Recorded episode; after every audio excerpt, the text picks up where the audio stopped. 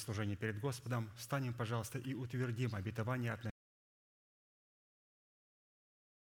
Христова в наших телах. Аминь. Будем петь псалом.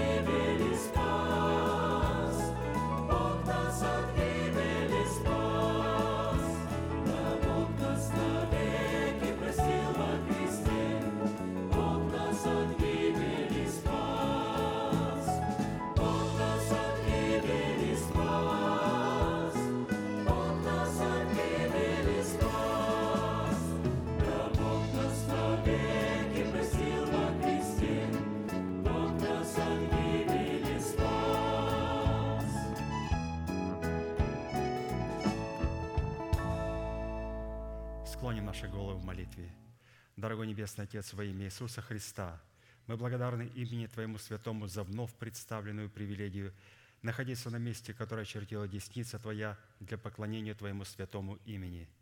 И ныне позволь наследию Твоему во имя крови завета подняться на вершины для нас недосягаемые и сокрушить всякое бремя и запинающий нас грех. Во имя Иисуса Христа да будут прокляты на этом месте, как и прежде, все дела дьявола, болезни, нищета, преждевременная смерть, демоническая зависимость, всевозможные страхи, фобии, депрессии, разрушения, косность, невежество – все это да отступит от шатров святого народа Твоего. И ныне встань, Господи, на место покоя Твоего, Ты и ковчег могущества Твоего, и да облекутся святые Твои спасением Твоим, и да возрадуются пред лицом Твоим.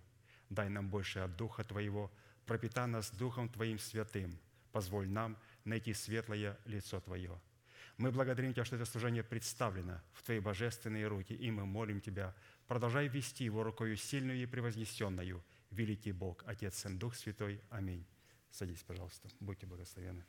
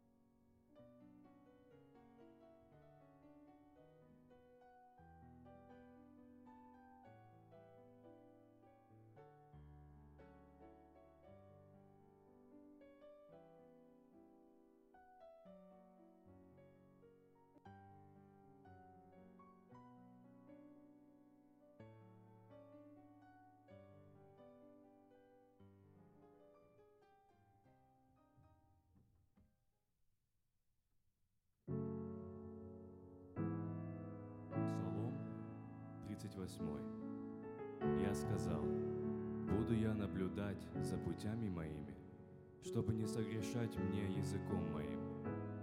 Буду обуздывать уста мои, доколе нечестивы предо мной. Я был нем и безгласен, и молчал даже о добром, и скорбь моя подвиглась.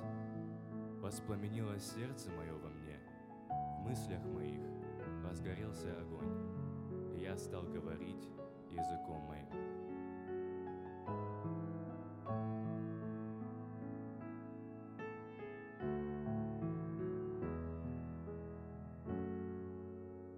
Скажи мне, Господи, кончину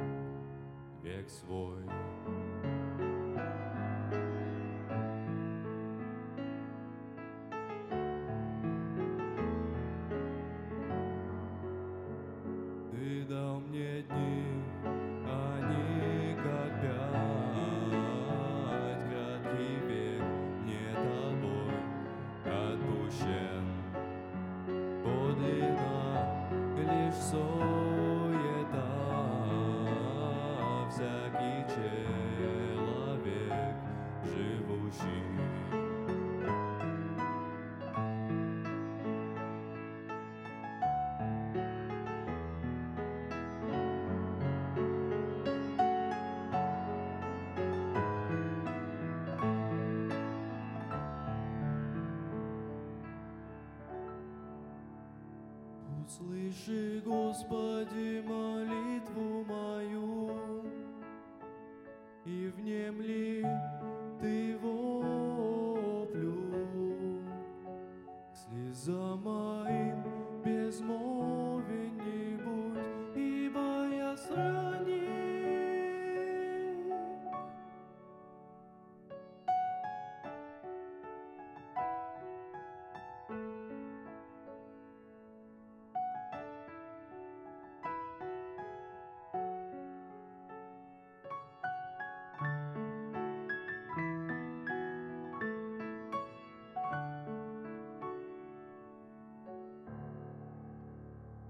Услыши, Господи, молитву мою,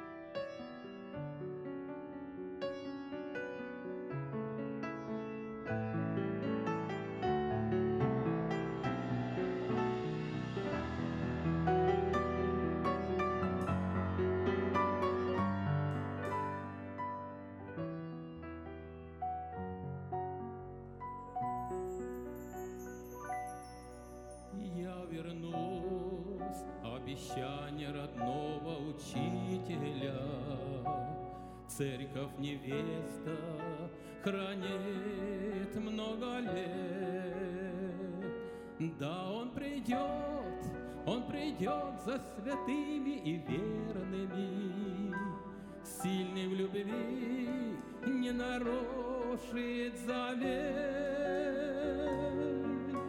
В чистом весоне сядет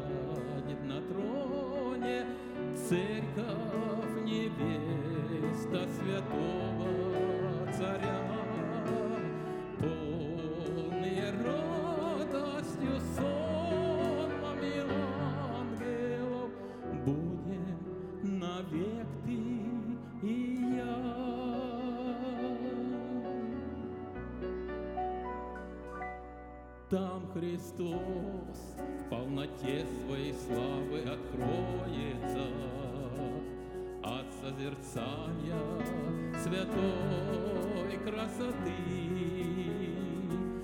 Город святых ликованием чудным наполнится. Иерусалим, город вечной весны. Чистом весоне сядет на троне Церковь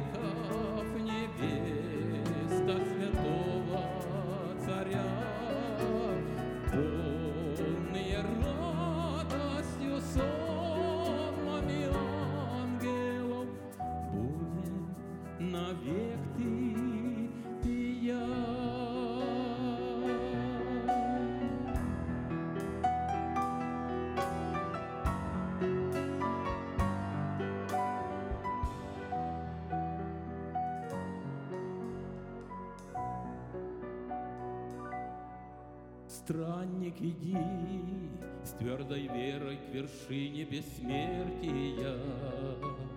После скорбей будет славным конец. Взор подними, приближается час избавления.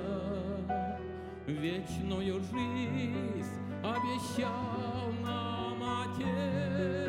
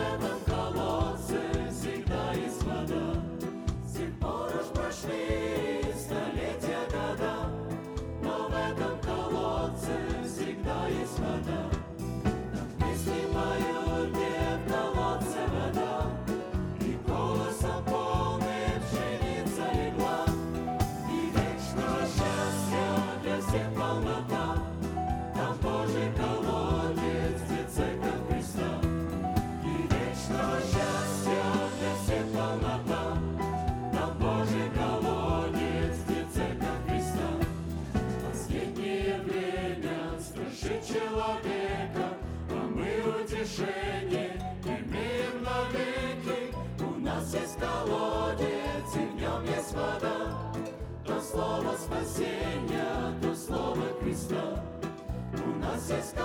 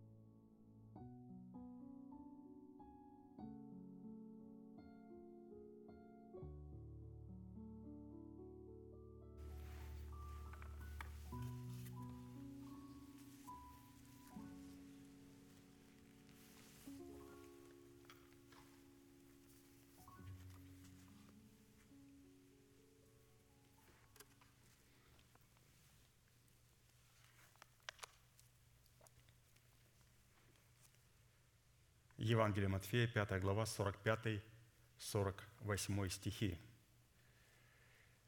«Да будете сынами Отца вашего Небесного, ибо Он повелевает солнцу своему восходить над злыми и добрыми и посылает дождь на праведных и неправедных. Итак, будьте совершенны, как совершен Отец ваш Небесный». Призванные к совершенству – эта обетованная заповедь, написанная у евангелиста Матфея и представлена нам в серии проповедей апостола Аркадия, является наследием святых всех времен и адресована эта заповедь Христом сугубо своим ученикам. А посему люди, не признающие над собой власти человека, посланного Богом, к наследию этой заповеди, никакого отношения не имели и навряд ли уже смогут иметь.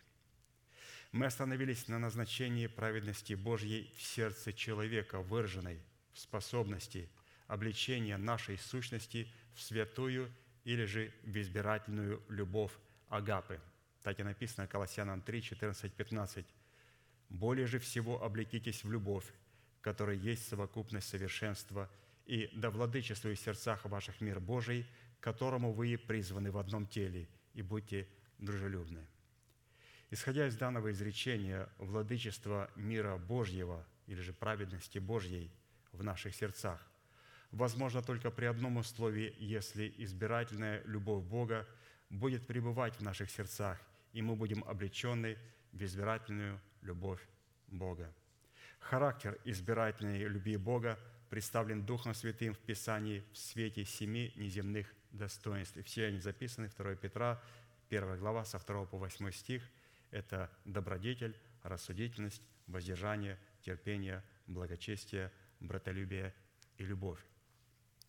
Мы с вами хорошо усвоили, что каждый из семи достоинств плода добродетели содержит в себе характеристики всех других достоинств, так как они проистекают друг из друга, дополняют друг друга, усиливают друг друга и подтверждают истинность друг друга. Данные достоинства являются нравственными совершенствами и эталонами, присущими естеству Бога, дарованные нам через Христа, которыми мы призваны обогатиться. А вот войти в наследование данных достоинств мы можем только через принятие Святого Духа как Господа и Господина нашей жизни и послушанием нашей веры, вере Божьей. Мы делаемся причастниками Божеского. Так эти драгоценные обетования начинаются с добродетелей, и мы с вами знаем, что в добродетели мы сами должны были открыть источник всякого добра, которым является Бог. Но Бога не видел никто никогда, и поэтому Бог, открываясь в определенных конкретных живых вещах, людях, обществах.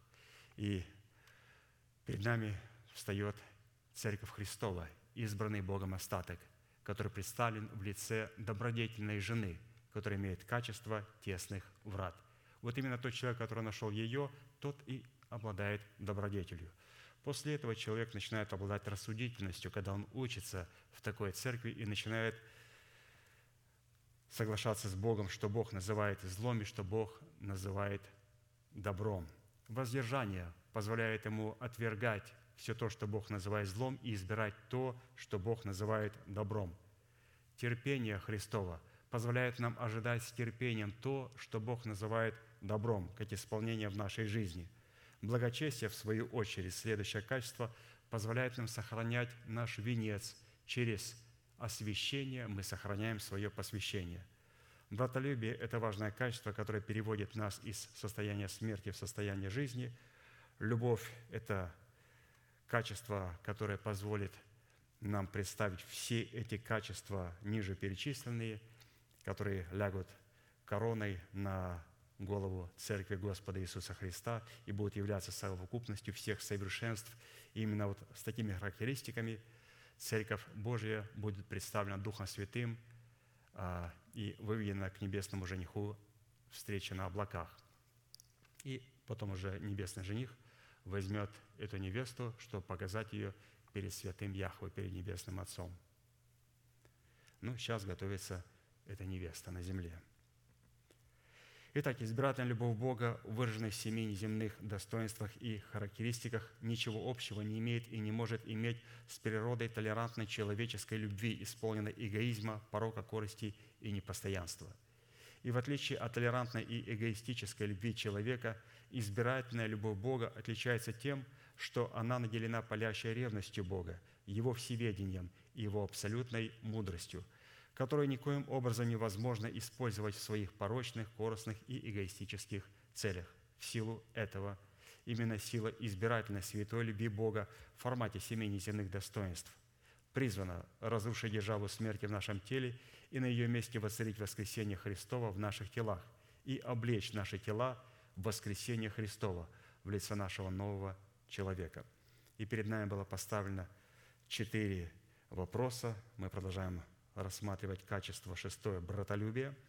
То первый вопрос звучал, что говорит Писание о происхождении природной сущности братолюбия, которую мы призваны показывать в своей вере. Второй вопрос – какое назначение в показании нашей веры призвано выполнять любовь Божия Агапы в атмосфере братолюбия. Третье. Какие условия или же какую цену необходимо заплатить, чтобы получить силу показывать в своей вере братолюбие. И четвертое, на котором мы остановились с вами, по каким признакам следует испытывать себя на предмет показания в своей вере братолюбия. Признаки, плоды – и сегодня мы с вами рассмотрим шестой признак. Шестой признак, по которому следует испытывать себя на предмет показания любви Божьей, явленной нами в братолюбие, это по способности не заботиться ни о чем, но всегда в молитве и прошении с благодарением открывать свои желания перед Богом. Филиппийцам 4, 5, 7. «Кротость ваша да будет известна всем человекам». Господь близко. «Не заботьтесь ни о чем, но всегда в молитве и прошении, с благодарением открывайте свои желания перед Богом, и мир Божий, который превыше всякого ума, соблюдет сердца ваши и помышления ваши во Христе Иисусе. В данном месте Писания характер плода Духа в свойстве кротости посредством которого мы призваны обузать свои уста истины, сокрытой в нашем сердце, противопоставлен характеру дел плоти, обнаруживающему себя в свойстве непокорности истины или неверия истины.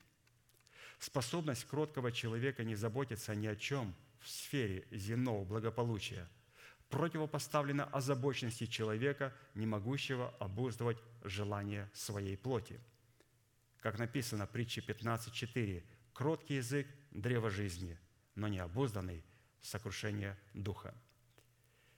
И говоря об озабоченности, надо обратить внимание на три главные вещи, что, во-первых, озабоченность, ведущая к сокрушению возрожденного от Бога духом человека, это узы, связывающие его всевозможными фобиями несуществующего страха, так как он не взрастил в своем сердце плод правды в составляющей кротости, которой он призван обуздывать свои уста – по обузданию которых мы следует, нам следует судить, и ему следует судить о показании в своей вере силы братолюбия.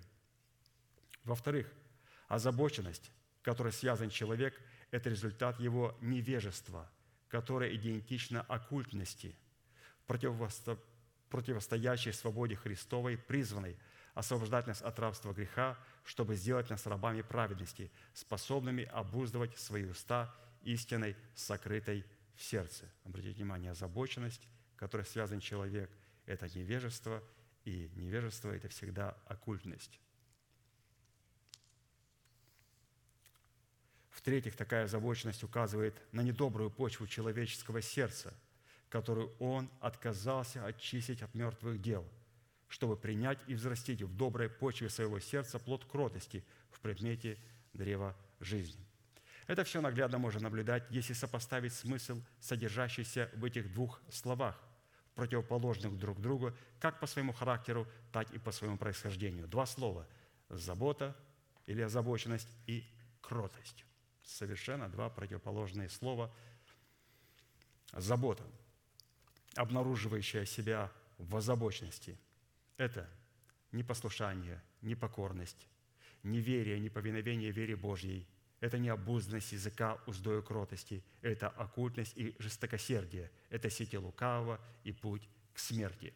Вот что такое святые озабоченность.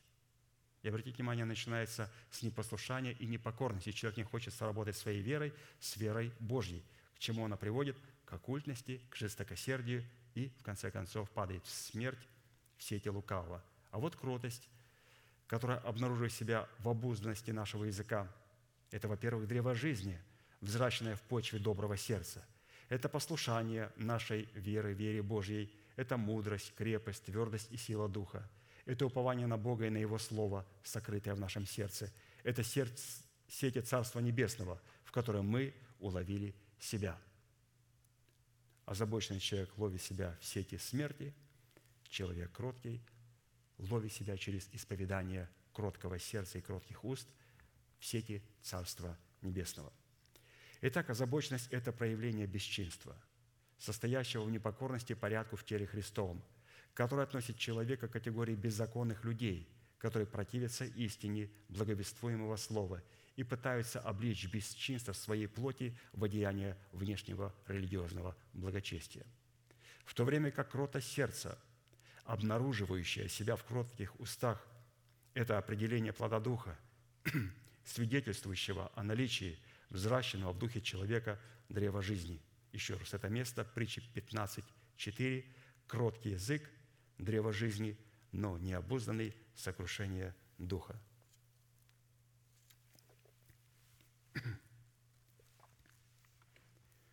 Составляющая плода духа в свойстве кротости, которой человек обузывает свои уста истиной, сокрытой в своем сердце, это свидетельство – что он облечен в мантию ученика Христова, что дает ему способность научиться у Христа, противостоять словам, исходящим из собственной плоти в пользу того, чтобы открывать свои уста для исповедания истины. Матфея 11, 28, 30, посмотрим это на примере Христа. Он говорит, «Придите ко мне все труждающиеся и обремененные, и я успокою вас. Возьмите иго мое на себя и научитесь от меня, ибо я кроток и смирен сердцем, и найдете покой душам вашим, ибо иго мое благо, и бремя мое легко». И чтобы испытывать себя на наличие кроткого сердца, которая, обнаруживая себя в кротких устах, обузданных нашим упованием на Бога и на Его Слово, в ожидании явления спасения своей души и своего тела, мы обратились к фразе, по которой следует отличать кротость от необузданности и благоразумие от глупости. Это по нашей способности открывать свои желания перед Богом в молитве и прошении с благодарением, при условии, что эти прошения будут обузданы уздою кротости, которая выражает себя в желаниях Бога, обусловленных волей Бога. Это формат такой хвалы, в которой мы, повинуясь своей верой, вере Божьей, почитаем себя мертвыми для греха, живыми же для Бога, называя несуществующую державу нетления в нашем перстном теле, как уже существующие. Именно по наличию благодарного сердца, с благодарением открывающего свои желания в молитве на исполнение воли Божьей, следует определять в себе наличие плода кротости, потому что обращать на себя благоволение Бога мы можем только в том случае, когда мы представляем свою хвалу в формате жертвы, что дает Богу основание явить и утвердить нам свое спасение. Псалом 49, 23. «Кто приносит в жертву хвалу?» Жертву хвалы. «Кто приносит в жертву хвалу, тот чтит меня, и кто наблюдает за путем своим, тому явлю я спасение Божие». То есть, пожалуйста, из прочитанного можем сказать, что что такое жертва хвалы? Жертва хвалы – это то, что слышит Бог. Жертва хвалы – это, во-первых, благодарение, которое исходит из благодарного сердца. И в чем выражается благодарение? В хвале, в которой мы, повинуясь вере, вере Божьей, почитаем себя мертвыми для греха, живыми же для Бога, называя несуществующую державу нетления в своем перстном теле, как уже существующее. Вот это как раз есть то благодарение, за что мы должны благодарить Бога. Это за что надо благодарить Бога. И Господь говорит, это жертва. Для Бога это жертва хвалы. Почему? Потому что когда Бог слышит благодарность из благодарного сердца, Бог называет это жертвой хвалы. И вот пастор нам показал жертва, называние существующее как существующее, и почитай себя мертвым для греха, живым же для Бога. Вот, пожалуйста, прекрасная жертва, которую Бог всегда примет как жертву хвалы и готов сработать с нами, когда мы молимся с Ним – и так со стороны Бога явить нам благоволение в своем спасении в ответ на возносимую нами Богу жертву хвалы становится для нас гарантия спасения нашей души и нашего тела. А посему нам необходимо было вспомнить, первое, критерии, определяющие в Писании сущность легитимности хвалы, призванной являться признаком братолюбия. То есть мы будем говорить о хвале, продолжаем говорить о хвале. Второе, назначение – которая призвана выполнять подобающая хвала в показании силы братолюбия. Третье. Условия, возводящие нашу хвалу в статус легитимности, по которым следует судить показания в вере братолюбия. Итак, мы уже рассмотрели первые три вопроса и остановились на рассматривании вопроса четвертого, который звучит следующим образом. По каким признакам следует судить, что хвала, которую мы приносим Богу, присутствует в атмосфере братолюбия, которая переводит нас из смерти – жизнь. И мы сегодня с вами рассмотрим первый признак. Первый признак, по которому мы определяем, является ли наша хвала легитимной, то есть подобающей, то есть та хвала, которую Бог слышит. И первый признак, который сегодня мы пройдем полностью, звучит следующим образом. Признак, по которому следует определять суть подобающей хвалы – исходящий из нашего сердца в атмосфере братолюбия, призван испытываться по нашей способности обращаться к Вседержителю на предмет устроения самого себя в дом духовный и в священство святое. Итак, первый признак для Бога, через который Он определяет правильную, подобающую хвалу, как мы обращаемся к Нему. Мы обращаемся к Богу в хвале на какой предмет? Что у нас стоит на повестке дня. Очень для Бога это значит. Для Него с этого начинается подобающая хвала. Зачем ты меня хвалишь? Зачем я тебе нужен? Зачем ты пришел в церковь? Зачем ты сидишь на этом месте? Спрашивает у меня отец. Скажи, Данил, зачем? Прежде чем ты будешь молиться, скажи, зачем? И здесь написано, что я на этом месте для того, чтобы я мог быть устроен или же устроить самого себя в дом духовный и священство святое. Я нахожусь в Доме Божьем, чтобы я мог стать домом, в котором буду себя чувствовать комфортабельно Его Величество Яхве, чтобы быть Домом Божьим мне и храмом Божьим, в котором я бы смог приносить жертвы хвалы Богу. Он говорит, о, превосходно. Это прекрасный признак, по которому мы определяем истинную хвалу, подобающую. Прочитаем место, на котором мы сегодня сосредоточимся. Он взят из книги Иов, 22 глава, 23-30 стихи. Если ты обратишься к Вседержителю, то вновь устроишься. Удалишь беззаконие от шатра твоего, и будешь менять в прах блестящий металл и в камни потоков золото афирское. И будет Вседержитель твоим золотом и блестящим серебром у тебя, ибо тогда будешь радоваться о Вседержителе и поднимешь к Богу лице твое. Помолишься Ему, и Он услышит тебя, и ты исполнишь обеты твои, положишь намерение, и оно состоится у тебя. И над путями твоим будет сиять свет. Когда кто уничижен будет, ты скажешь «возвышение», и он спасет поникшего лицом и избавит и не безвинного, и он спасется чистотою рук твоих. То есть это все говорится о том, каким образом Бог хочет сделать нас своим домом или же храмом Духа Святого. Итак, испытать себя на предмет того, что в нашем или же наше тело устроено в Дом Господень, и что хвала, которую мы приносим Богу, обнаружившись в атмосфере братолюбия, которая приводит нас из смерти в жизнь, следует по таким составляющим. Их десять. И мы сегодня их пройдем. Первое. По удалению всякого беззакония от своего шатра. Второе. По способности вменять в прах золото афирское. Третье. Вседержитель называть своим золотом и серебром. Четвертое радоваться вседержителей и поднимать к Нему свою голову. Пятое. По способности быть услышанным в молитве. Шестое. По способности исполнять свои обеты. Седьмое. По способности исполнять положенные нам намерения. Восьмое. Свет будет сиять над нашими путями. Девятое. По способности воспринимать унижение за возвышение. И десятое. По способности спасаться чистотою своих рук. Вот это все необходимо для того, чтобы мы могли стать храмом Духа святого, или же Домом Божьим, в котором пребывает и живет Бог как Господь и Господин нашей жизни. Итак, в кратких комментариях постараемся дать определение сути каждой составляющей, которая по своей сути является составляющим признака, по которому следует определять суть подобающей хвалы, исходящей из нашего чистого сердца в атмосфере братолюбия, переводящего нас из смерти в жизнь. Итак, 10 составляющих – Пожалуйста, перейдем к первой составляющей.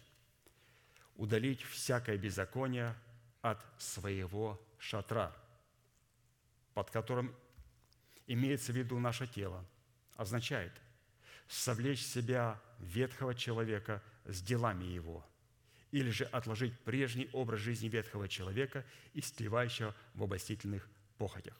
Колоссянам 2, 8, 15.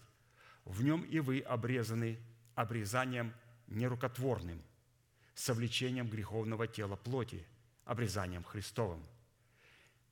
Быв погребены с Ним в крещении, в Нем вы и совоскресли верою, в силу Бога, который воскресил Его из мертвых, и вас, которые были мертвы во грехах и в необрезании плоти вашей, оживил вместе с Ним, простив нам все грехи, истребив учением бывшее нас рукописание, которое было против нас – и он взял его от среды и пригвоздил ко кресту, отняв силы у начальств и властей, властно подверг их позору, восторжествовав над ними собою. Итак, в данном месте Писания совлечение ветхого человека с делами его является нерукотворным обрезанием. То есть, когда человека обрезывали по плоти евреев, то там использовали, разумеется, руки. Но здесь говорится об уникальном – нерукотворном обрезании, обрезание, в котором нельзя использовать руки, потому что будет обрезываться сердце. Ну как руками можно обрезать сердце? Итак, в данном месте Писания совлечение ветхого человека с делами его является нерукотворным обрезанием, в котором Бог утверждает с нами вечный завет мира, который мы заключили с Ним в функциях крещения водою, Духом Святым и огнем.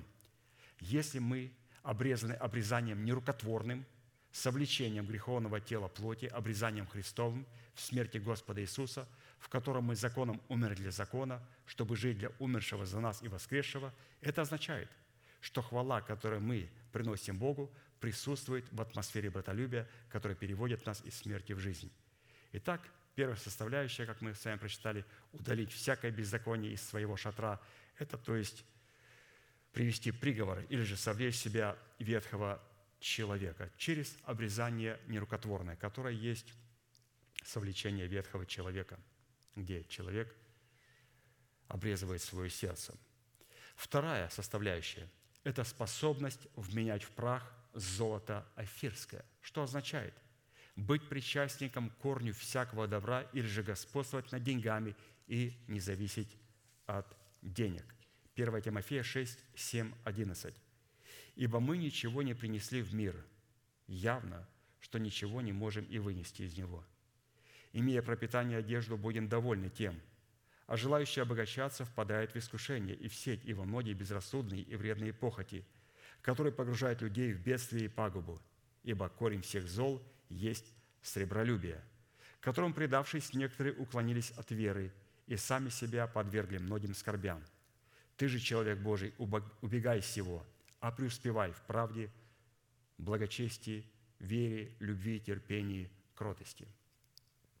Итак, корень всякого добра, противопоставленный корню всякого зла – это решение человека сделать выбор между жизнью и смертью в пользу жизни, которая обнаруживает себя в исполнении устав и повелений Бога, который зиждется на основании древней заповеди, то есть с радостью чтить Бога десятинными приношениями, подрубающими корень всех зол сребролюбия.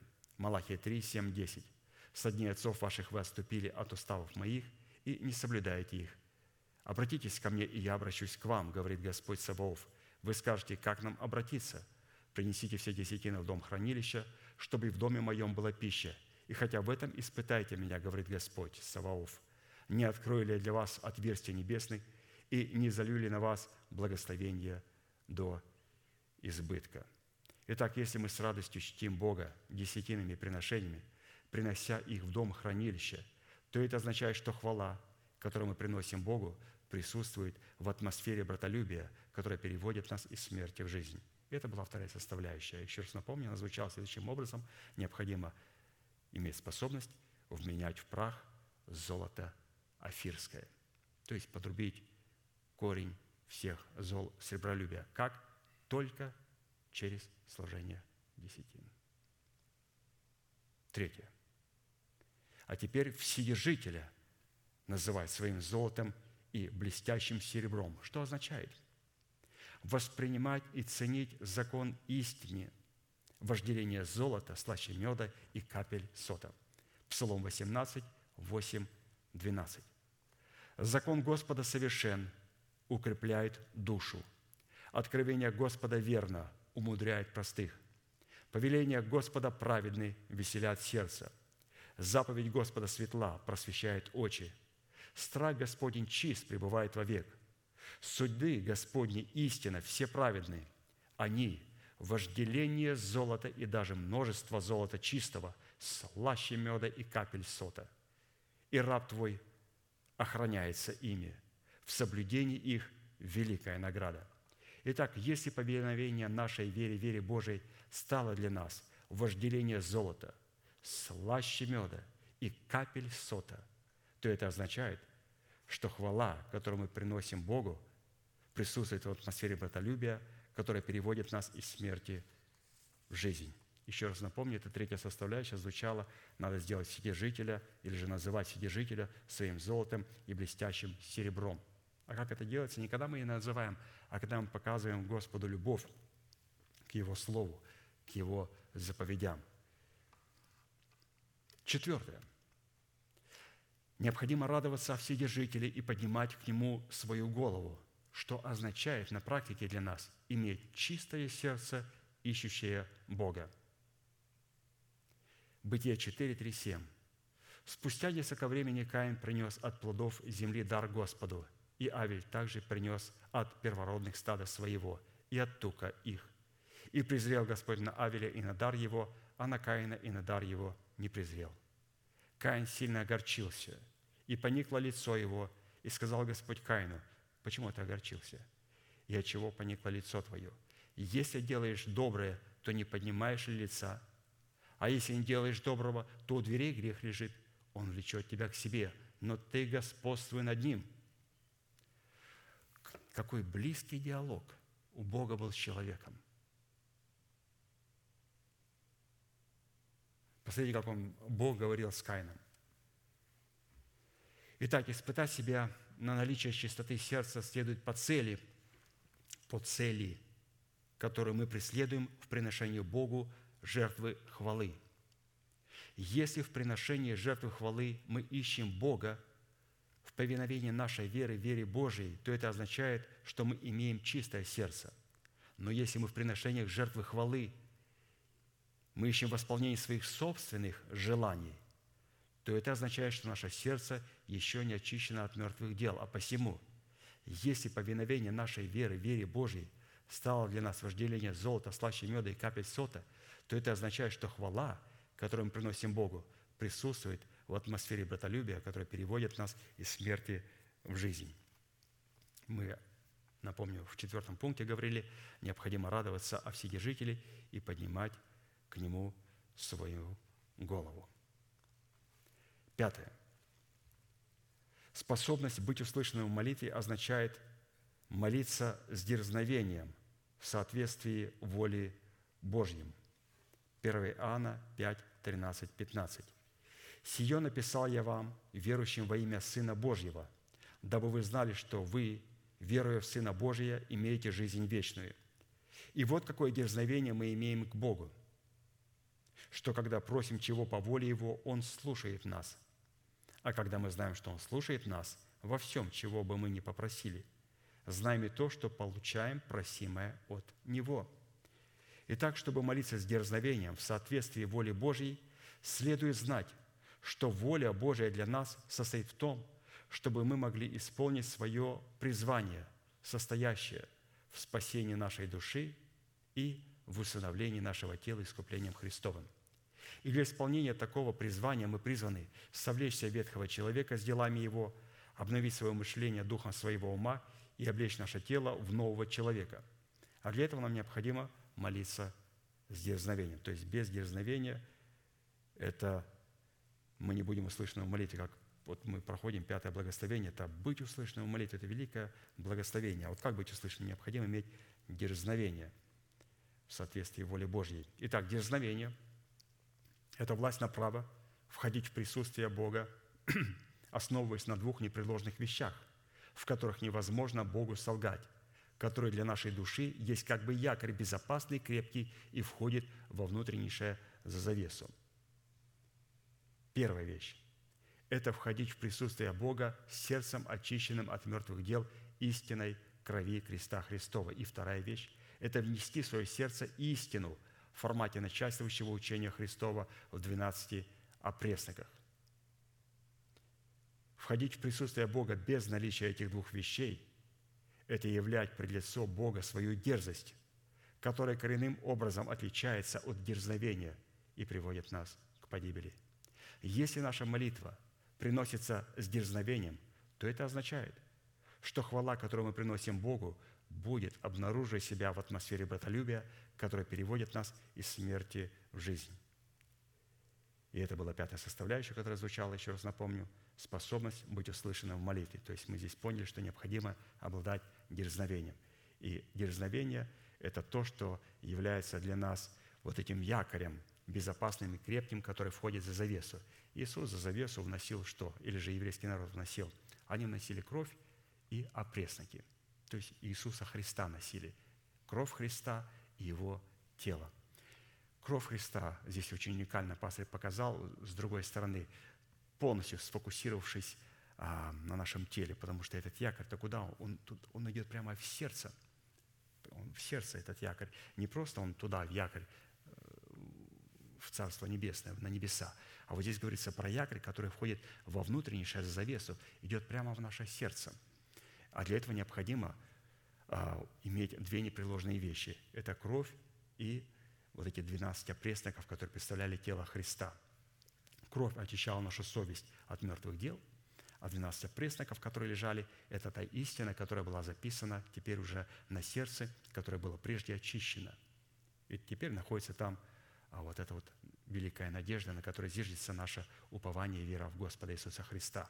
И когда у нас есть вот эти две составляющие, мое сердце очищено кровью Господа Иисуса Христа, и там лежат 12 хлебов, то у человека есть все для дерзновения.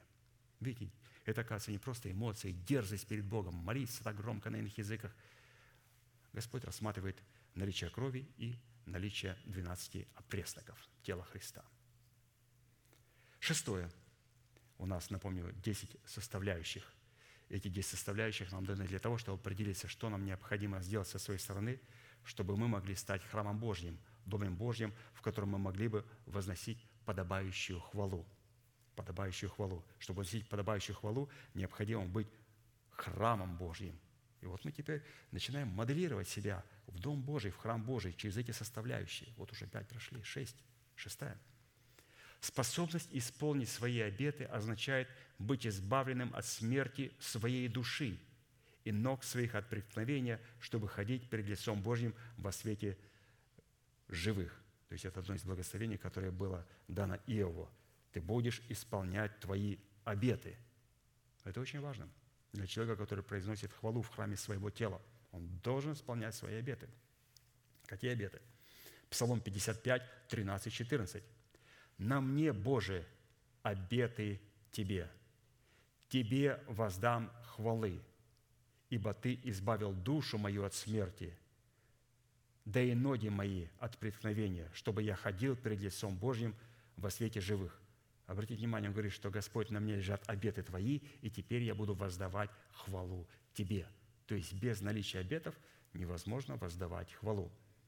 Чтобы разуметь необходимость обетов, участвующих в воздаянии Богу хвалы – дающий ему юридическое основание избавить души наши от смерти и ноги наши от преткновения, нам необходимо вспомнить, во-первых, что следует разуметь под обетами и какую цель призван преследовать наши обеты в наших правовых взаимоотношениях с Богом. И второе, какие условия необходимо выполнить, чтобы получить право на власть давать обеты Богу. Исходя из того, что обеты участвуют в воздаянии Богу хвалы, дающие Ему юридическое основание – избавлять души наши от смерти и ноги наши от преткновения, невежество в этой дисциплине духа повергло многих людей, принявших спасение, в пагубу и бедствие. Потому что именно наши обеты, данные нами Богу, призваны участвовать в соработе полученного нами серебра спасения, чтобы получить его в свою собственность. То есть без присутствия, я понимаю так, обетов, непонимания, что такое обеты – то серебро, которое было дано, оно не сможет быть пущено в оборот. Тот залог, который дал, он никогда не сможет принести плод правды. Итак, вопрос первый. Что следует разуметь под обетами? Разуметь под обетами. И какую цель призваны преследовать обеты в обороте полученного нами серебра спасения, чтобы получить его в свою собственность? Итак, что такое обеты и какую цель они призваны преследовать? Корень слова «обет» в отношениях человека с Богом обнаруживает себя в слове «обетование», которое Бог дает человеку при выполнении со стороны человека его неукосительных требований в формате исполнения обетов. Итак, с моей стороны я исполняю обет, Бог со своей стороны совершает свое обещание, свое обетование – и у слова обетование, здесь пастор интересно показал, корень слова – это обет. Я соблюдаю обеты Божьи, а я должен знать, что такое обеты Божьи. Человек хочет взять обетование, но посмотрите, как интересно написано.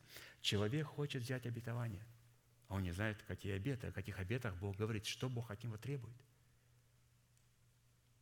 Корень слова – обетование. Надо знать христианину, что он должен сделать со своей стороны – чтобы Бог совершил свои обетования в нашу жизнь. Итак, давайте посмотрим на слово обетование и на определение. Первое. Обет – это конкретное место. Не конкретные слова, не конкретное состояние сердца. Бог начинает наш обет, наш контракт с Ним Мой обед начинается Скажите, пожалуйста, знаете, вот это правильно. Правильно, когда встречается, а в какую церковь ты ходишь? Очень правильный вопрос. Бог точно так делает. В какую церковь ты ходишь, сынок? Обед – это место, на котором призвано происходить обоюдное соглашение, договор или клятва между человеком и Богом. Бытие 28, 10, 22. Иаков же вышел из Версави и пошел в Харан, и пришел на одно место и остался там ночевать, потому что зашло солнце. И взял один из камней того места и положил себе изголовьем, и лег на том месте, и увидел во сне, вот лестница стоит на земле, а верх ее касается неба. И вот ангелы Божии восходят и не сходят по ней.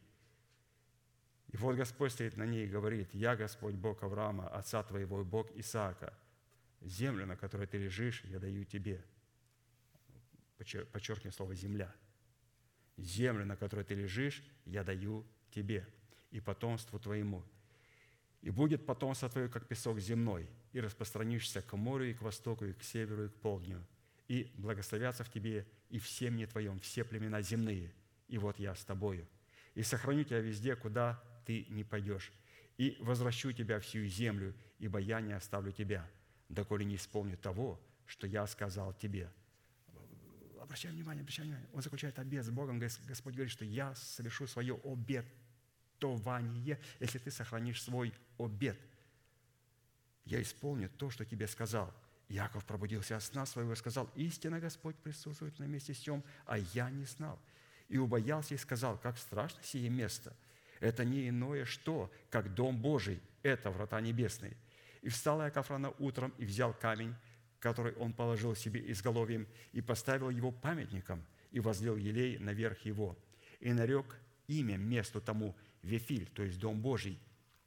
И прежнее место того города было Луст, Миндаль, то есть откровение Божие, где Бог дает это откровение. Это откровение Божие Бог скрыл, это откровение обетования, лежащее при двери надежды, под камнем лежала, а камень называется Церковь Божия. Поднял камень Божьему.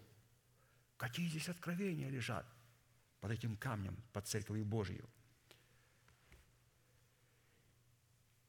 Вифиля, прежнее место того города было Луз, и положил Иаков обед, сказав, «Если Бог будет со мною и сохранит меня в пути сем, в который я иду, и даст мне хлеб есть и одежду одеться, и я в мире возвращусь в дом отца моего, и будет Господь моим Богом, то этот камень, который я поставил памятником, будет Домом Божьим, и всего, что ты, Боже, даруешь мне, я дам тебе десятую часть.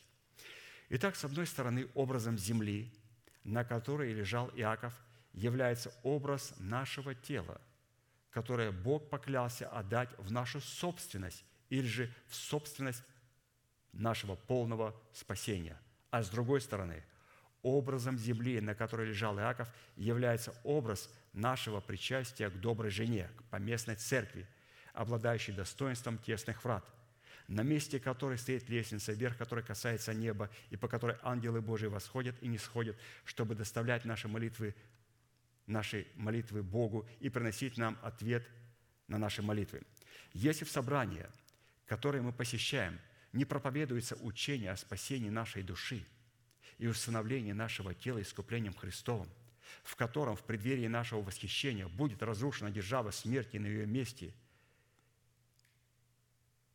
будет воздвигнута держава жизни, посредством которой наши тела будут облечены в воскресение Христова в лице нашего нового человека, то такое собрание не может являться для нас местом, на котором может происходить молитвенный диалог с Богом в статусе царя, священника и пророка. А следовательно, в таком собрании будет отсутствовать обед, состоящий в отдавании на этом месте Богу десятин, посредством которых человек мог бы дать Богу юридическое основание, установить свое тело искуплением Христовым.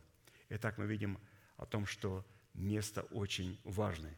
И для себя я подчеркнул, что та земля, на которой находился Иаков, является, во-первых, тело Господа Иисуса Христа – Церковь Божия. Его тело должно было лечь на тело Господа Иисуса Христа, которым является избранным Богом остаток. И когда он лег на тело Христа, Он моментально получил доступ ко всем обетованиям Божьим. Почему? Он сделал обет со своей стороны, правильно? Господь явил ему свои обетования, свои обещания. Почему? Церковь Христа, она соединилась с моим телом. Все. Обетования начинают жить. Ангел начинает снисходить и открывать свои истины. И вот когда вот это происходит, вот здесь вот можно давать десятины приношения. Когда этого нету, все мои жертвоприношения, это не воспринимается Богом как истинные жертвы. И это было первое определение обета. Продолжаем дальше обсуждать, что такое обет. Обет – это место обоюдного обещания, заклятия и обязательства, необходимое для заключения завета с Богом. Итак, место, а теперь, оказывается, необходимо давать обещание Богу. Это прекрасно, что мы находимся на этом месте, но все-таки необходимо теперь что-то пообещать Богу. 1 Петра 3, 21. «Христос, чтобы привести нас к Богу, однажды пострадал за грехи наши, праведник за неправедных, быв умершлен по плоти, но ожив духом, которым он и находящимся в темнице духом, садя, проповедовал, некогда непокорным, ожидавшему их Божию долготерпению, в дни Ноя, во время строения ковчега, в котором немногие, то есть восемь душ, спаслись от воды. Так и нас, ныне, подобно всему образу крещения, не плотской нечистоты омытия, но обещание Богу, доброй совести – спасает воскресением Иисуса Христа, который вошед на небо, пребывает одесную Бога, и которому покорились ангелы и власти и силы. Если в собрании, которое мы посещаем, не проповедуется учение, состоящее в установлении, в устроении, прошу извинения, ковчега нашего спасения, очень красиво, в церкви должно проповедоваться устроение ковчега нашего спасения из формата залога формат нашей собственности – то у нас нет места, на котором Бог мог бы открыть нам, каким способом и какими средствами следует устроить для себя и для своего дома ковчег спасения. Вот, пожалуйста. То есть этот обед заключается в строении ковчега. И здесь под строением ковчега наш пастырь подразумевает а, совершение своего полного спасения – то есть то спасение, которое мы получаем в формате залога, и потом мы должны получить его как свою собственность. Или же серебро, которое мы получаем, должно быть пущено в оборот и принести, разумеется, пользу для Бога и для нас. Давайте посмотрим то, что Писание называет ковчегом спасения, или каким образом мы совершаем спасение, что это не просто «А, «я спасен». Посмотрите, как строился ковчег. Вот пастор привел это место – каким образом совершается наше спасение. Ну, мы конкретно касаться не будем, но просто, когда я буду читать, вот, вот это говорится о нас, как мы получаем полное спасение, мы спасаемся нашими домами. Спасешься ты и весь дом твой. Вот это место сейчас мы читаем. Бытие 6, 13, 22. «И сказал Бог Ною, конец всякой плоти пришел пред лице мое, ибо земля наполнилась от них злодеяниями. И вот я истреблю их земли, сделай себе ковчег из дерева гофер. Здесь он предлагает ему, э, апостол Павел говорит, что он сделал ковчег спасения для дома своего через веру. Здесь он говорит, Ной, сделай себе ковчег спасения, начинай с работы своей веры, с моей веры, и начинай взращивать свое спасение. То спасение, которое я тебе дал, ты должен его вот построить из него целый ковчег. Сделай себе ковчег из дерева гофер. Отделение сделала в ковчеге, и осмоли его смолою внутри и снаружи. Какие отделения? Я же уже получил спасение. О каких отделениях, о каких пунктах вы говорите? Друзья, мы говорим о ковчеге спасения. Не я был дизайнером Библии. Во-первых, я читаю то, что записал апостол Аркадий. Апостол Аркадий записал то, что записал Моисей. Моисей записал то, что передали ему отцы. Отцы это слышали непосредственно от Бога. Ной слышал, он сказал, сделай в ковчеге спасения отделения. И осмоли его смолой внутри и снаружи. И сделай его так. Длина ковчега 300 локтей, ширина его 50 локтей, а высота его 30 локтей. И сделай отверстие в ковчеге, в ковчеге и в локоть сведи его вверху. То есть окошечко было в локоть как раз по размеру кадильного молитвенного жертвенника. То есть хочешь говорить с Богом, наверху маленькое окошечко, и оно было точно по размерам кадильного жертвенника. Хочешь говорить, говори через только, только, только через жертву, которую Бог воспринимает. Бог не слышит ничего, только в формате своего слова. Только. Вот это маленькое окошечко, сведенное в локоть, жертвенник курением. И дверь ковчег сделай сбоку ее, устрой в нем нижнее, второе и третье жилье. Здесь мы видим дух, душу и тело. Господь спасает нашу, наш дух спас его, потом Он спасает нашу душу смертную, и потом мы боремся за установление нашего тела. Это нижнее, второе, третье жилье, как мы слышали. «И вот я наведу на землю потоп водный, чтобы истрепить всякую плоть, в которой есть дух жизни». То есть на всех тех, в ком есть дух жизни, которые говорят о себе, да я рожден свыше, я хожу в церковь. Он говорит, я наведу воды потопа. А ты сделай для себя ковчег спасения по Писанию. Но сделай по Писанию ковчег спасения. Все, в ком есть дух жизни, так называемый, от меня, под небесами, все, что есть на земле, лишится этой жизни от меня. Какие страшные слова. Но с тобой я поставлю завет мой. И войдешь в ковчег ты и сыновья твои, и жена твоя, и жены, жены сыновей твоих с тобою. Спасешься ты, и что? И весь дом твой. Веди также в ковчег из всех животных и от всякой плоти по паре, чтобы они остались с тобою в живых. Мужеского пола и женского пусть они будут. Из птиц породу их, и из скотов породу их, и из всех присмыкающихся по земле породу их, и из всех по паре войдут к тебе, чтобы остались живых. Ты же возьми себе всякой пищи, какую питаются, и собери к себе, и будет она для тебя и для них пищей. И сделал Ной все, как повелел ему Бог, так он и сделал. Итак, после того, как Ной со своей стороны сделал ковчег спасения для своей души и для своего, своего тела, погрузив в смерть Господа Иисуса, Бог вывел его из ковчега и вел его в воскресение Иисуса, заключив с ним обещанный им завет. То есть, обратите внимание, он со своей стороны сделал завет, обет Богу, И вот, вот этот обед, который должен был сделать Ной, это поставить. Далее мы говорим об обете. Обет – это место, которое Бог устроил для нас во Христе Иисусе в лице доброй жены, обладающей статусом тесных врат, на котором Он получает основание избавлять души наши от смерти и ноги наши от преткновения, чтобы мы могли ходить перед лицом Божьим во свете живых.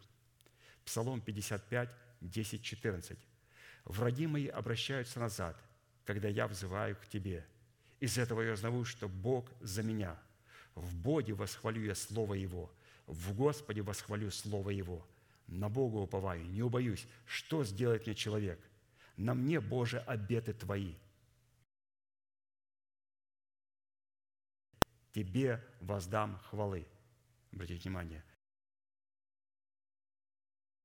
не будет обет. Он говорит, твои обеты лежат на мне, и теперь я воздам хвалы. Ибо ты избавил душу мою от смерти, да и ноги мои от преткновения, чтобы я ходил пред лицом Божьим во свете живых.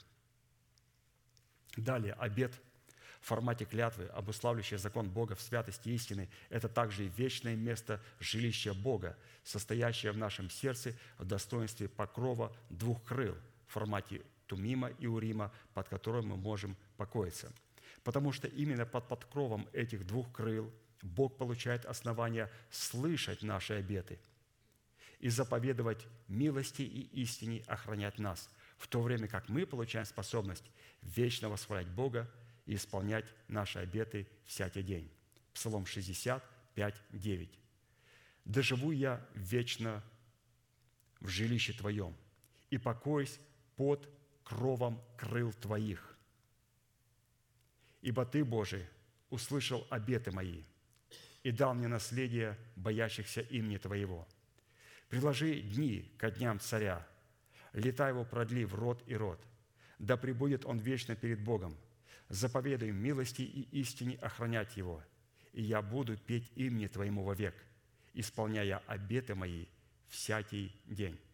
Итак, исполнять наши обеты всякий день означает всегда носить в своем теле мертвость Господа Иисуса, состоящую в святости истины, чтобы всякий день давать Богу основания путем исповедания истины, сокрытой в сердце, воздвигать в нашем теле державу нетления и облекать наши тела в нетление. То есть интересная составляющая, что здесь обеты связаны с этими двумя крылами. И когда они есть, и когда он находится под покровом этих двух крыл, он говорит, обеты Твои, Божии, пребывают на мне. И я исполняю обеты всякий день. То есть Урим и Тумим. Без него невозможно соблюдать обеты Божии. Далее, обеты, состоящие в вечном завете мира между нами и Богом, призваны определяться нашими функциями, которые мы обязались исполнять в воюдном завете вечного мира между нами и Богом, на месте, которое изберет Бог. Второзаконие 12, 26. «Только святыни Твои, какие будут у Тебя, и обеты Твои приноси, и приходи на то место, которое изберет Господь, а не ты». И таким местом призвано являться наше собрание при условии, что оно обладает достоинством доброй жены, обладающей статусом тесных врат. Приноси обеты на то место, которое изберет для меня Бог, а не я. То есть мы находимся на этом месте, и, конечно же, мы благодарим Бога, что Господь избрал место для нас. Далее, обеты, приносимые нам Богу, призваны приноситься с благоговением – собрании великом, в такой хвале Богу, которая наделяет нас способностью воздавать их Богу перед боящимися Его. Псалом 21, 23, 26. «Буду возвещать имя Твое, братья мои, посреди собрания восхвалять Тебя. Боящиеся Господа, восхвалите Его. Все семя Иакова, прославь Его. Да благоговеет перед Ним все семя Израилева, ибо Он не презрел и не пренебрег скорби страждущего, не скрыл от него лица своего, но услышал его, когда сей возвал к нему. «А тебе хвала моя в собрании великом, воздам обеты мои пред боящимися его». То есть обеты воздаются в собрании великом. Что такое собрание великое? Это там, где пребывают люди, боящиеся Богом или же то место, на котором пребывает страх Божий. Писание говорит, это место называется великим для Бога. И это как раз то место, на котором можем произносить свои обеты Бога. А раз мы произносим обеты, где? В собрании великом. Что такое собрание великое? Это место, на котором пребывает страх Божий. То Господь говорит, я сделаю для вас свои обеты, свои обетования, свои обещания исполню вам. Далее, обеты – это тучные всесожжения, вознесенные Богу в Доме Господнем – с воскурением тука овнов, сопровождаемый с принесением в жертву волов и козлов. Псалом 65, 13, 15. «Войду в дом твой со всесожжениями, воздам тебе обеты мои, которые произнесли уста мои, и изрек язык мой в скорби моей.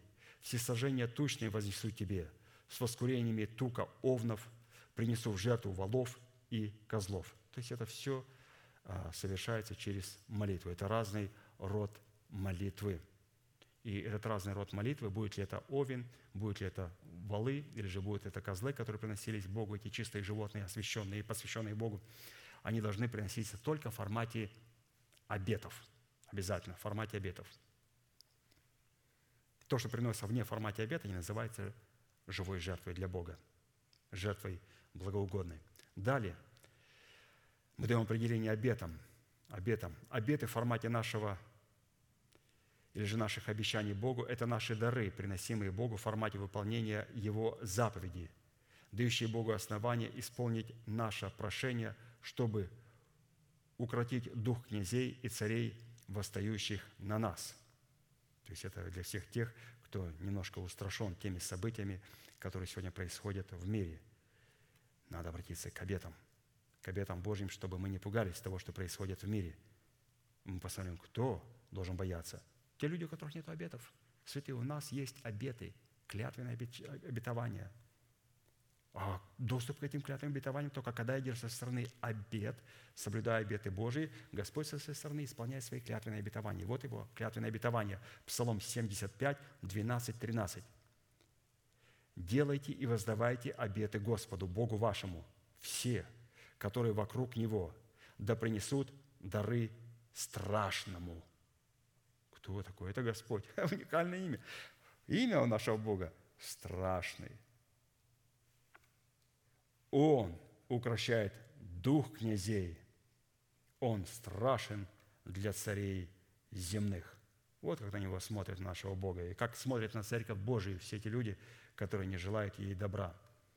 Поэтому мы не боимся всего того, что происходит в мире, и никогда не комментируем того, что происходит в мире своим плотским умом.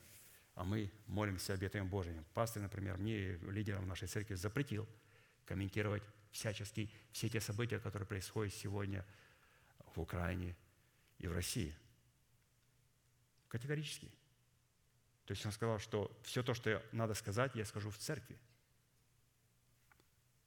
И он категорически запретил лидерам говорить, обсуждать и разговаривать о том, что происходит сегодня а, на тех землях, из которых мы приехали, но для которых мы умерли, категорически запретил. Ну, разумеется, пастырям, ну, здесь мы говорим о нас как о лидерах ячеек и так далее, категорически. На ячейках запрещено говорить о войнах, потому что они всегда грязные. Итак, Учитывая, что наши обеты являются функциями, которые мы призваны исполнять в вечном завете между Богом и нами, приведем несколько составляющих, хотя гора, их гораздо больше. Теперь условия. Вот мы дали определение обетам, что такое обет, а теперь условия для получения права исполнять эти обеты. Первым условием для получения права исполнять свои обеты является необходимость совлечь себя ветхого человека с делами его – посредством исповедания истины, сокрытой в нашей сердце. О, оказывается, обеты произносить, у него есть цена, и это необходимо совлечь ветхого человека. Псалом 49, 14, 23.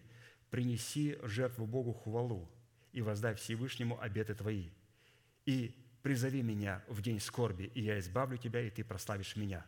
То есть, обратите внимание, призови меня в день скорби. Апостол Павел сказал, бедный я человек, кто избавит меня от всего тела смерти? И потом ниже он говорит – но законом Духа жизни я освободился от закона греха и смерти.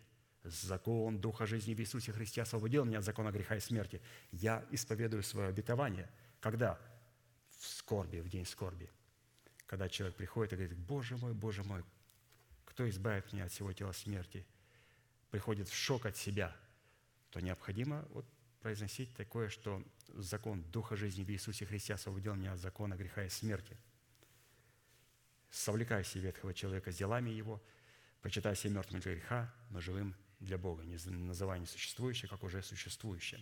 Вторым условием для получения права исполнять свои обеты является необходимость принять чашу спасения, которая призвана дать нам юридическое основание призывать имя Господа. Псалом 115, 4, 10. «Чашу спасения приму, и имя Господне призову обеты мои воздам Господу перед всем народом Его. Дорога в очах Господних смерть святых Его. О Господи, я раб Твой, я раб Твой и сын рабы Твоей. Ты разрушил узы мои. Тебе принесу жертву хвалы, и имя Господне призову. Обеты мои воздам Господу перед всем народом Его, во дворах Дома Господня, посреди Тебя, Иерусалим. Аллилуйя. То есть для этого необходимо, разумеется, принять полную чашу. На практике Призывать имя Господне означает воздавать обеты Господу перед всем народом Его во дворах Дома Господня. Разумеется, здесь говорится как о нашем теле, так и, разумеется, на том месте, на котором пребывает страх Божий. То есть это то место, где мы произносим наши обеты и где мы благодарим Бога за полную чашу спасения, через которую мы воздаем наши обеты и за которые мы благодарим Бога. Следующим условием для получения права исполнять свои обеты является неспровержение ума своей души в пользу его обновления умом Христовым, чтобы получить способность сотрудничать умом своей души с умом нового человека, или же просто обновить свое мышление. Наума. Первая глава с 1 по 15 стих, читаю выборочно. «А о тебе, Асур, Господь определил, то есть здесь говорится о нашем Ассуре, о нашем мышлении. Необрезанном мышлении, которое не прошло через смерть. Посмотрите, как на него смотрит Бог. А о тебе, Асур, Господь определил, не будет более семени с твоим именем. Из дома Бога твоего истреблю истуканов и кумиров. приготовлю тебе в нем могилу, потому что ты будешь в презрении. Вот на горах стопы благовестника, возвещающего мир. Празднуй, Иудея, праздники твои, исполняй обеты твои, ибо не будет более проходить по тебе нечестивый. Он совсем уничтожен. То есть здесь говорится о состоянии человека, который решился на то, что Господь, я хочу обновить свое мышление духом своего ума. Поэтому Господь говорит, празднуй Иудея. Как она празднует? Ей необходимо очистить совесть свою от мертвых дел и поместить туда Слово Божие, закон Божий, Урим и Тумим. И это называется праздный Иудея. И потом мы приходим к тому, что Господь выносит свой приговор над нашим Ассуром, что там больше не будет богов и идолов, Господь их полностью истребляет. Но теперь давайте прочитаем следующее условие для получения права исполнять свои обеты, что как Господь вспомнит об Ассуре и Египте, и как начнет благословлять его. Здесь пастор очень интересно показал, что Господь нашу душу в субстанции нашего разума, интеллекта, той субстанции, которая не прошла через смерть, Он здесь выносит ему смертельный приговор и благословляет Иудею, наш дух, и говорит, празднуй Иудея, прими Слово Божие, которым потом сможет обновлять свое мышление наша душа – но этот приговор вышел он досуром. А теперь смотрите, какая будет милость. Итак, следующее условие для получения права исполнять свои обеты является необходимость нашей волевой и эмоциональной сферы души говорить с нашим новым человеком языком ханаанским и клясться Господом Савоофом, чтобы воздвигнуть державу жизни в нашем теле. Во! Оказывается, смотрите, что получилось. В первой составляющей пастор говорит, что Господь специально поднял свой жезл на Сур, нашу душу, формате нашего разума, не прошедшего через смерть, и провозгласил смерть, и поразил его. Для чего? Чтобы потом воскресить Асур, потому что наше тело не сможет облечься в воскресение Христова, если Бог вначале не сокрушит Асур и Египет, и потом снова заговорит и поставит тот жертвенник, который в храме, поставит его в Египте, нашего души и нашего тела, нашей смертной души и нашего тленного тела. Поэтому давайте посмотрим это место интересное – Исайя 19, 16, 25. Здесь говорится о том, что у человека обновленное мышление. Господь поразил Ассур, теперь он будет обращаться к Ассуру и к Египту, чтобы дать им благословение, через что потом они смогут установить свое тело. В тот день египтяне будут подобны женщинам и вострепещут и убоятся движения руки Господа Саваофа, которую Он поднимет на них. Земля Иудина сделается ужасом для Египта – кто вспомнит о ней, тот затрепещет от определения Господа Саваофа, которое Он поставил о нем. В тот день пять городов в земле египетской, то есть пять чувств в нашем теле, будут говорить языком хананским и клясться Господом Саваофом. Все, мы взяли под контроль свои пять чувств.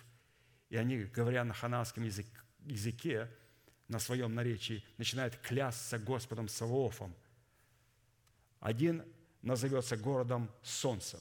В тот день жертвенник Господу будет посреди земли египетской и памятник Господу у пределов его.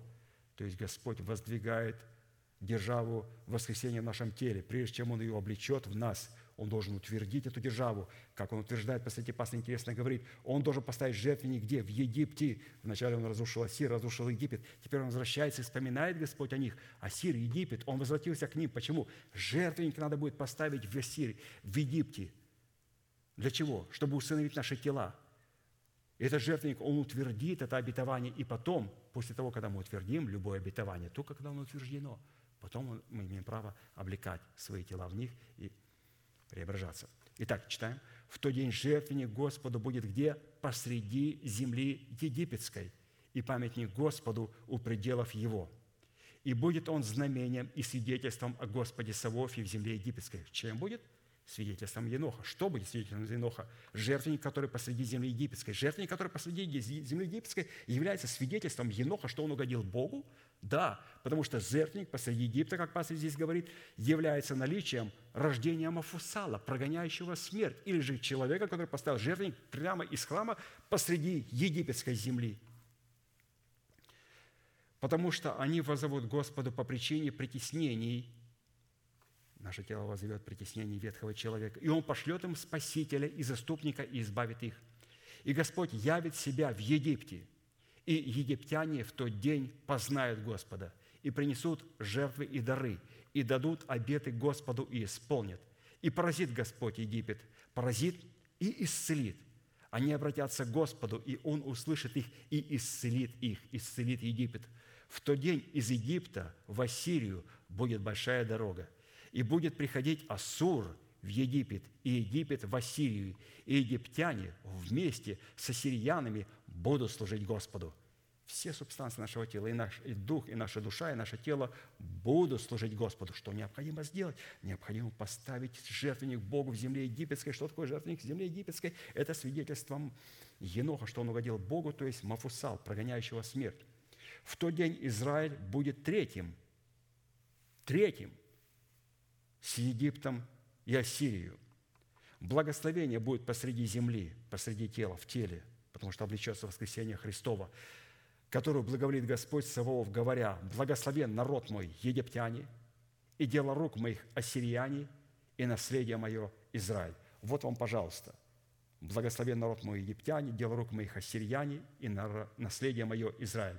Дух, душа и тело полностью спасены. Хорошо. Следующее условие для получения права исполнять свои обеты является необходимость обладать состоянием странника и пришельца, дающего способность наблюдать за путями своими, чтобы не согрешать языком своим и обуздывать свои уста.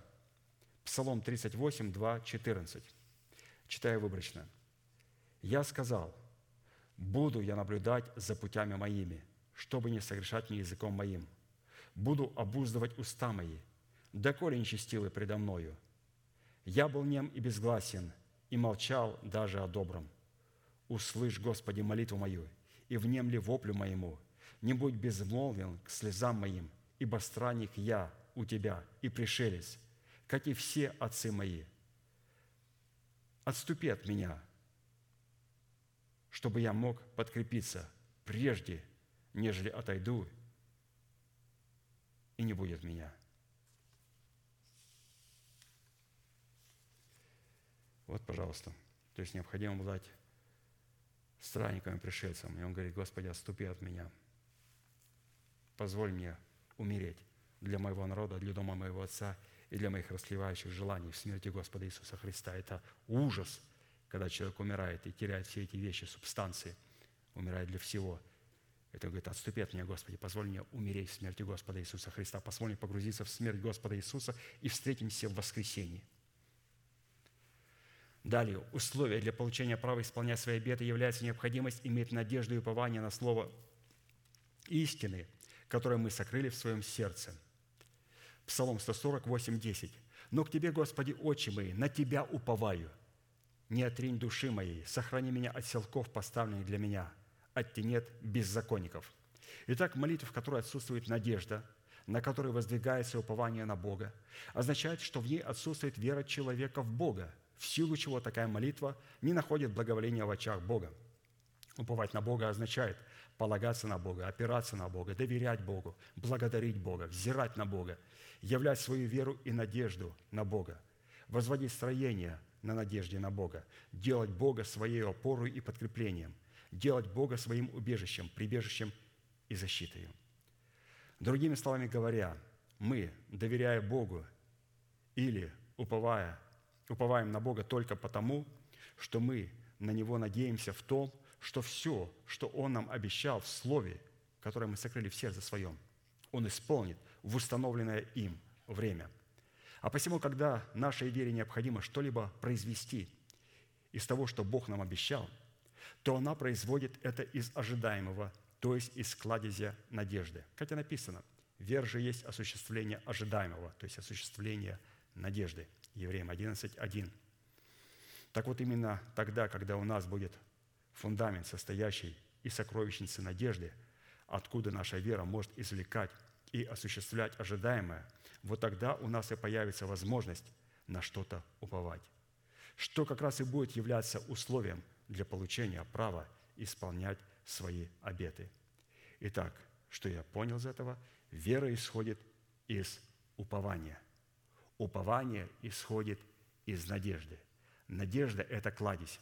Интересно, в пятницу пастор сказал, что надежда это не просто вера в сердце. Он сказал, что надежда – это клятвенные обетования в добром сердце человека, что оказывается необходимо для того, чтобы просто обладать библейской надеждой, необходимо сердце, как мы слышали, очистить, сделать его добрым. И когда у меня сердце доброе, после этого там можно помещать только клятвенные обетования.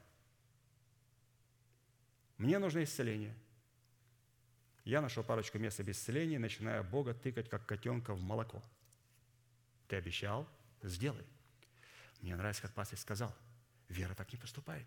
Вера исходит из упования – Упование исходит из надежды. Надежда – это клятвенное обетование, которое находится в добром сердце. Что такое клятвенное обетование? Это обетование, за которое умер Бог. Иисус до своей смерти, своего воскресения исцелял, благотворил, давал деньги. Но мне нужно исцеление. Как? Пастор говорит, что исцеление, процветание и другие вещи, которые касаются нашей физической жизни, эти все обетования, обещания должны обслуживать главные клятвенные обетования – Клятвенное обетование – это спасение духа, души и тела. Это спасение нашего духа, спасение нашей смертной души и установление нашего тела. Это клятвенное обетование. Теперь вопрос, мне нужно исцеление. Каким образом мы помещаем вот это исцеление в главное клятвенное обетование, за которое умер Христос? Мы говорим, Господь, да взойдет солнце правды, да воцарится воскресение Христово во мне и исцеление в лучах Его. Итак, куда мы поместили исцеление? Мы поместили его в лучи чего? Главного обетования – солнца. Взойдет солнце правды, это главное обетование, и в его лучах будет исцеление для моего тела. Хорошо, это была шестая составляющая. Хорошо, у нас их десять. Вот мы, шестая очень длительная была. Посмотрите, сколько мы говорили об обетах. То есть шестая составляющая, которую Господь сказал Иову, что ты получишь способность исполнять свои обеты. Посмотрите, пастор дал и определение, что такое обеты и какую цену необходимо заплатить а, для того, чтобы эти обеты начали работать. И просто запомним, что слово «обет» – это моя часть. Я делаю все по обету, как мы слышали, и Господь тогда исполнит что? Свой обет или обетование, свои обещания. И это была составляющая, когда он сказал Иову, ты будешь соблюдать обеты. Седьмая составляющая, их десять. Седьмая – Способность исполнять положенное нам намерение, так и написано, ты будешь исполнять положенное намерение, означает в совершении нашего спасения для нашей души и для нашего тела. То есть эти намерения для нашей души и для нашего тела. Псалом 19, 2, 6.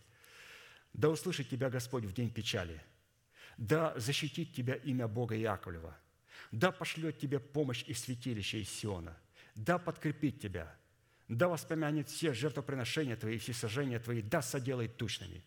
Да даст тебе по сердцу твоему и все намерения твои, да исполнит. Мы возрадуемся о спасении Твоем, и во имя Бога нашего поднимем знамя. Да исполнит Господь все прошения Твои. Если мы являемся причастниками святилища на Сионе в лице доброй жены, откуда приходит помощь наша, то это означает, что хвала, которую мы приносим Богу, присутствует в атмосфере братолюбия, которая приводит нас из смерти в жизнь. Посмотрите, сколько здесь торжественных слов. Да услышит, да защитит, да пошлет, да вас помянет, да соделает, да даст, да исполнит. И где это? Это только на Сионе. Это только в церкви. Потому что все обетования Божии, которые Бог обещал в Иисусе Христе, в нем дай, в нем аминь, через вот апостолов, которые где? В церкви. Но не может быть отец без детей – их 10. Восьмая. Писание говорит, сияние света над нашими путями будет. Что это означает? Это означает пребывание в нашем сердце обетования в восходящем солнце правды, в лучах которого содержится наше исцеление и наша способность попирать нечестивых, как прах, под ногами нашими. Малахия 4, 23.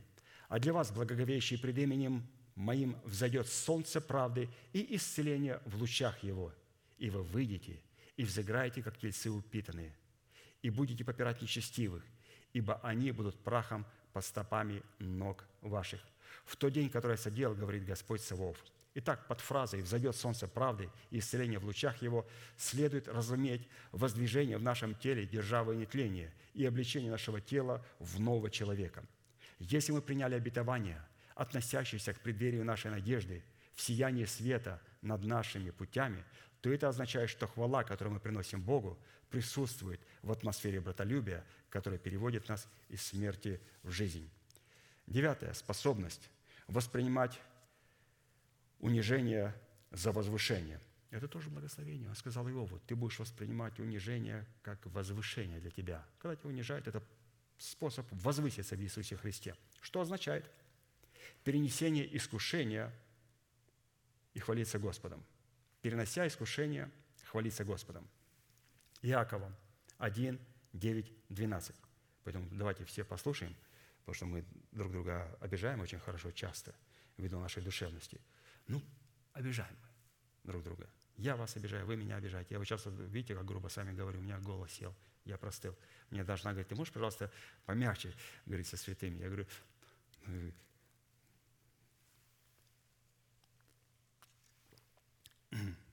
что горло меня. Могу, могу мягко. Я могу так мягко говорить, что...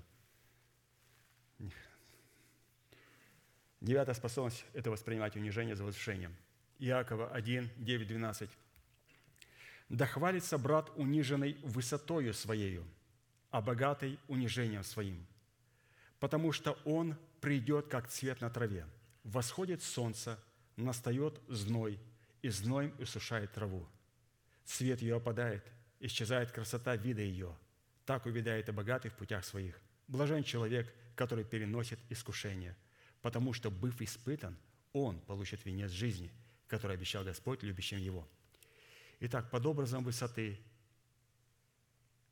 которой следует хвалиться во время унижения, следует разуметь свою превознесенность. Где? Во Христе Иисусе – над унижением со стороны наших завистников. А посему хвалиться во время унижения своим положением во Христе Иисусе означает переносить искушение, чтобы быть испытанным на верность и упование на Бога и на Его Слово. Если мы разумеем значимость искушения, в котором мы переносим унижение от душевных и беззаконных людей среди наших собраний и хвалимся перед Богом – своим положением, которое мы имеем в Иисусе Христе, то это означает, что хвала, которую мы приносим Богу, присутствует в атмосфере братолюбия, которая переводит нас из смерти в жизнь. И последняя составляющая, которая была написана в книге Иов, ты будешь иметь способность спасаться чистотою своих рук, что означает любить друг друга так, как возлюбил нас Христос. Исайя 59, 1, 3. Вот рука Господа не сократилась на то, чтобы спасать, и ухо его не отяжелело для того, чтобы слышать. Но беззакония ваши произвели разделение между вами и Богом вашим, и грехи ваши отвращают лицо его от вас, чтобы не слышать. Ибо руки ваши осквернены кровью, и персты ваши беззаконием, уста ваши говорят ложь, язык ваш произносит неправду. Это грехи, которые отвращают от нас лицо Бога, чтобы не слышать наши молитвы, состоят в том, что вместо того, чтобы показывать в своей вере братолюбие, мы скрываем в нашем сердце зависть, которая выражает себя в ненависти друг к другу. И таким путем мы оскверняем руки наши кровью наших ближних. Если в смерти Господа Иисуса мы умерли для нашего народа, для дома нашего Отца и для своей жизни, унаследованной нами от греховного семени наших отцов во плоти – по плоти, то это означает, что хвала, которую мы приносим Богу, присутствует в атмосфере братолюбия, которая переводит нас из смерти в жизнь. Хорошо, святые, будем молиться. А мы подошли очень близко к брату Аркадию. Он тоже сейчас рассматривает составляющие, признаки подобающей хвалы. Поэтому а, в следующий раз, в будущем, мы перейдем а, в другой поезд – и будем рассматривать восемь имен Бога для святых завета. Это Господь, крепость моя, Господь, твердыня моя, Господь, прибежище мое, Господь, избавитель мой, Господь, скала моя, Господь, щит мой, Господь, рог спасения моего, Господь, убежище мое. Пастырь начал проповедовать это в ноябре 2 18 года. А,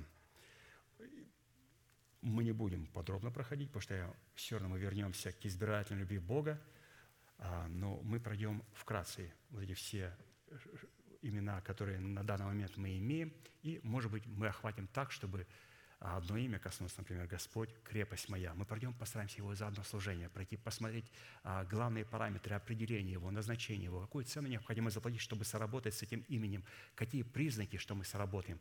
Потому что потом, когда мы молимся с пастырями и провозглашаем «Господь есть крепость моя, Господь есть твердыня моя», чтобы четко поняли и помнили, что находится в этих именах. Поэтому это будет такой краткий обзор вот этих имен Божьих, а потом мы снова вернемся к той теме, которую мы проходим. Но это в следующем в следующих молитвенных собраниях. Думаю, ну, не знаю, сколько, несколько собраний возьмет, там шесть имен, шесть собраний, минимум. Будьте благословенны, вашей молитве, пожалуйста, будем молиться.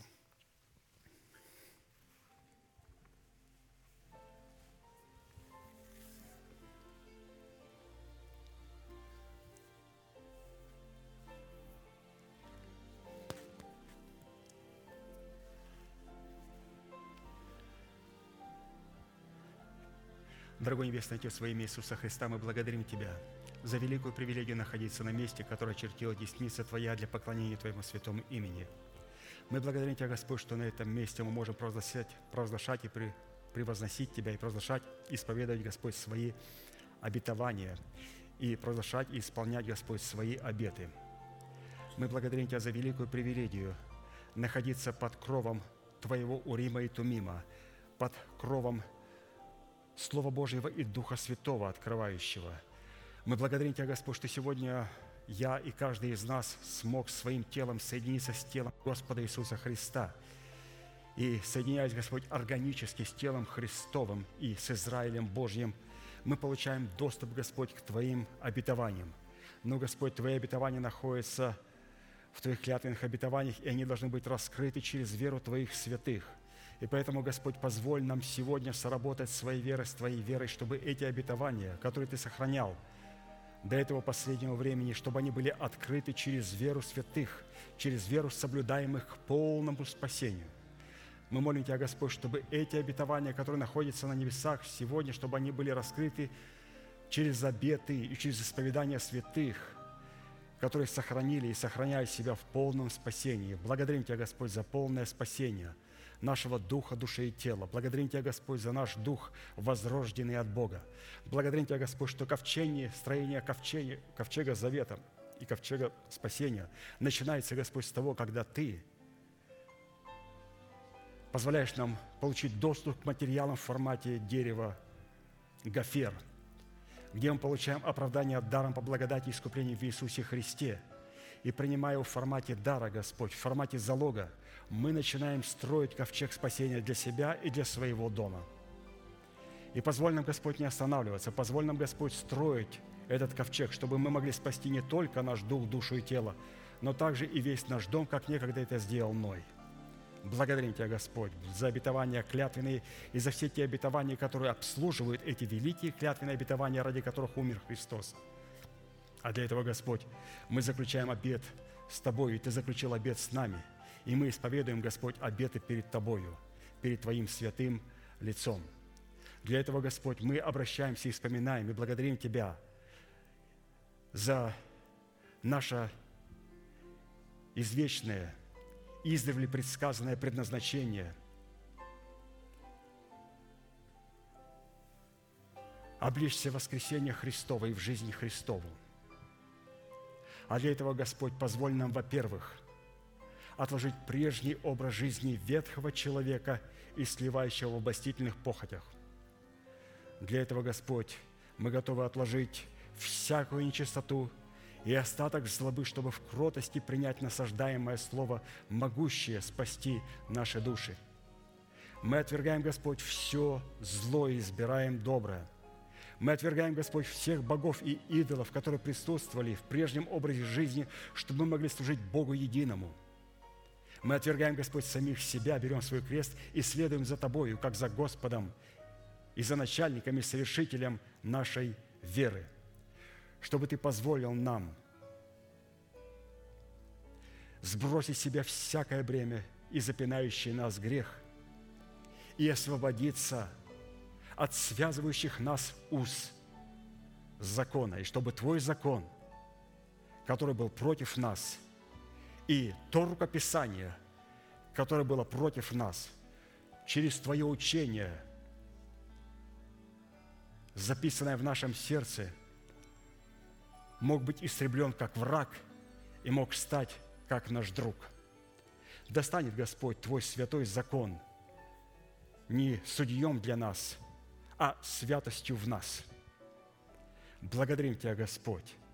Мы также благодарим Тебя, Господь, за способность обновлять свое мышление духом своего ума, а где Ты позволяешь нам через научение учиться принимать, сохранять и ожидать того откровения, Господь, которое мы получили в благовествуемом Слове. И через вразумление Ты позволишь нам уразуметь и исповедовать то Слово, которое находится в нашем духе. Благодарим Тебя, Господь, за способность слышать Дух Святой в благовествуемых словах в своем духе – и понимать свою, свой дух в своей душе, обновленной, прошедшей через смерть. Благодарим Тебя, Господь, за также нашу способность облекаться в воскресение Христова. И мы благодарим Тебя за ризы спасения, за весон чистый и светлый. Благодарим Тебя, Господь, за праведность святых. Благодарим Тебя, Господь, за брачные одежды, за убранство невесты и венец жениха. Благодарим Тебя, Господь, что Ты сегодня нас облекаешь в представительную власть Господа Яхвы Саваофа. Для того, чтобы, Господь, Твоя воля, издревле записанная в Слове Твоем, могла быть исполнена по отношению святого человека Божьего. Мы благодарим Тебя, Господь, что сегодня Ты обратил свой жезл против нашего Ассура, и Ты поразил – наших ассириян. Иудея стала торжествовать, Господь, потому что Ты, Господь, воцарился в нашем сердце, в нашем духе. Не только потому, что, Господь, мы родились свыше, а наша Иудея, наш дух царствует, Господь, когда мы очистили наше сердце от мертвых дел и внесли туда, Господь, Твои заповеди.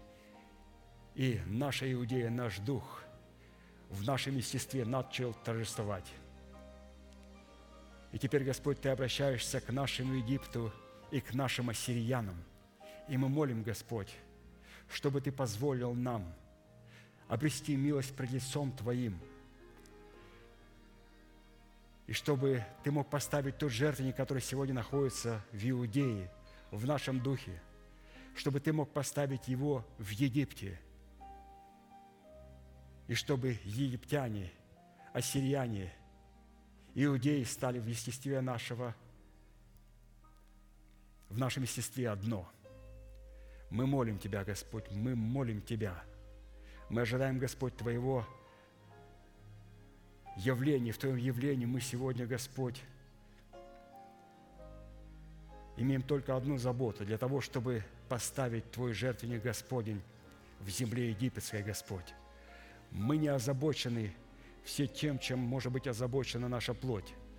Мы озабочены только одним, чтобы спасти наше тело, чтобы Господь Твой жертвенник мог стать в земле египетской.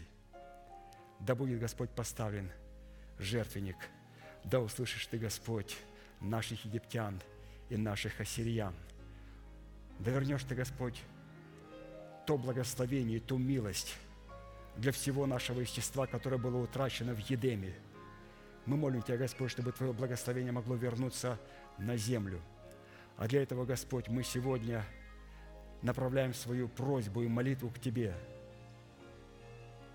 через наши кроткие уста, которые обузданы истиной Слова Божьего.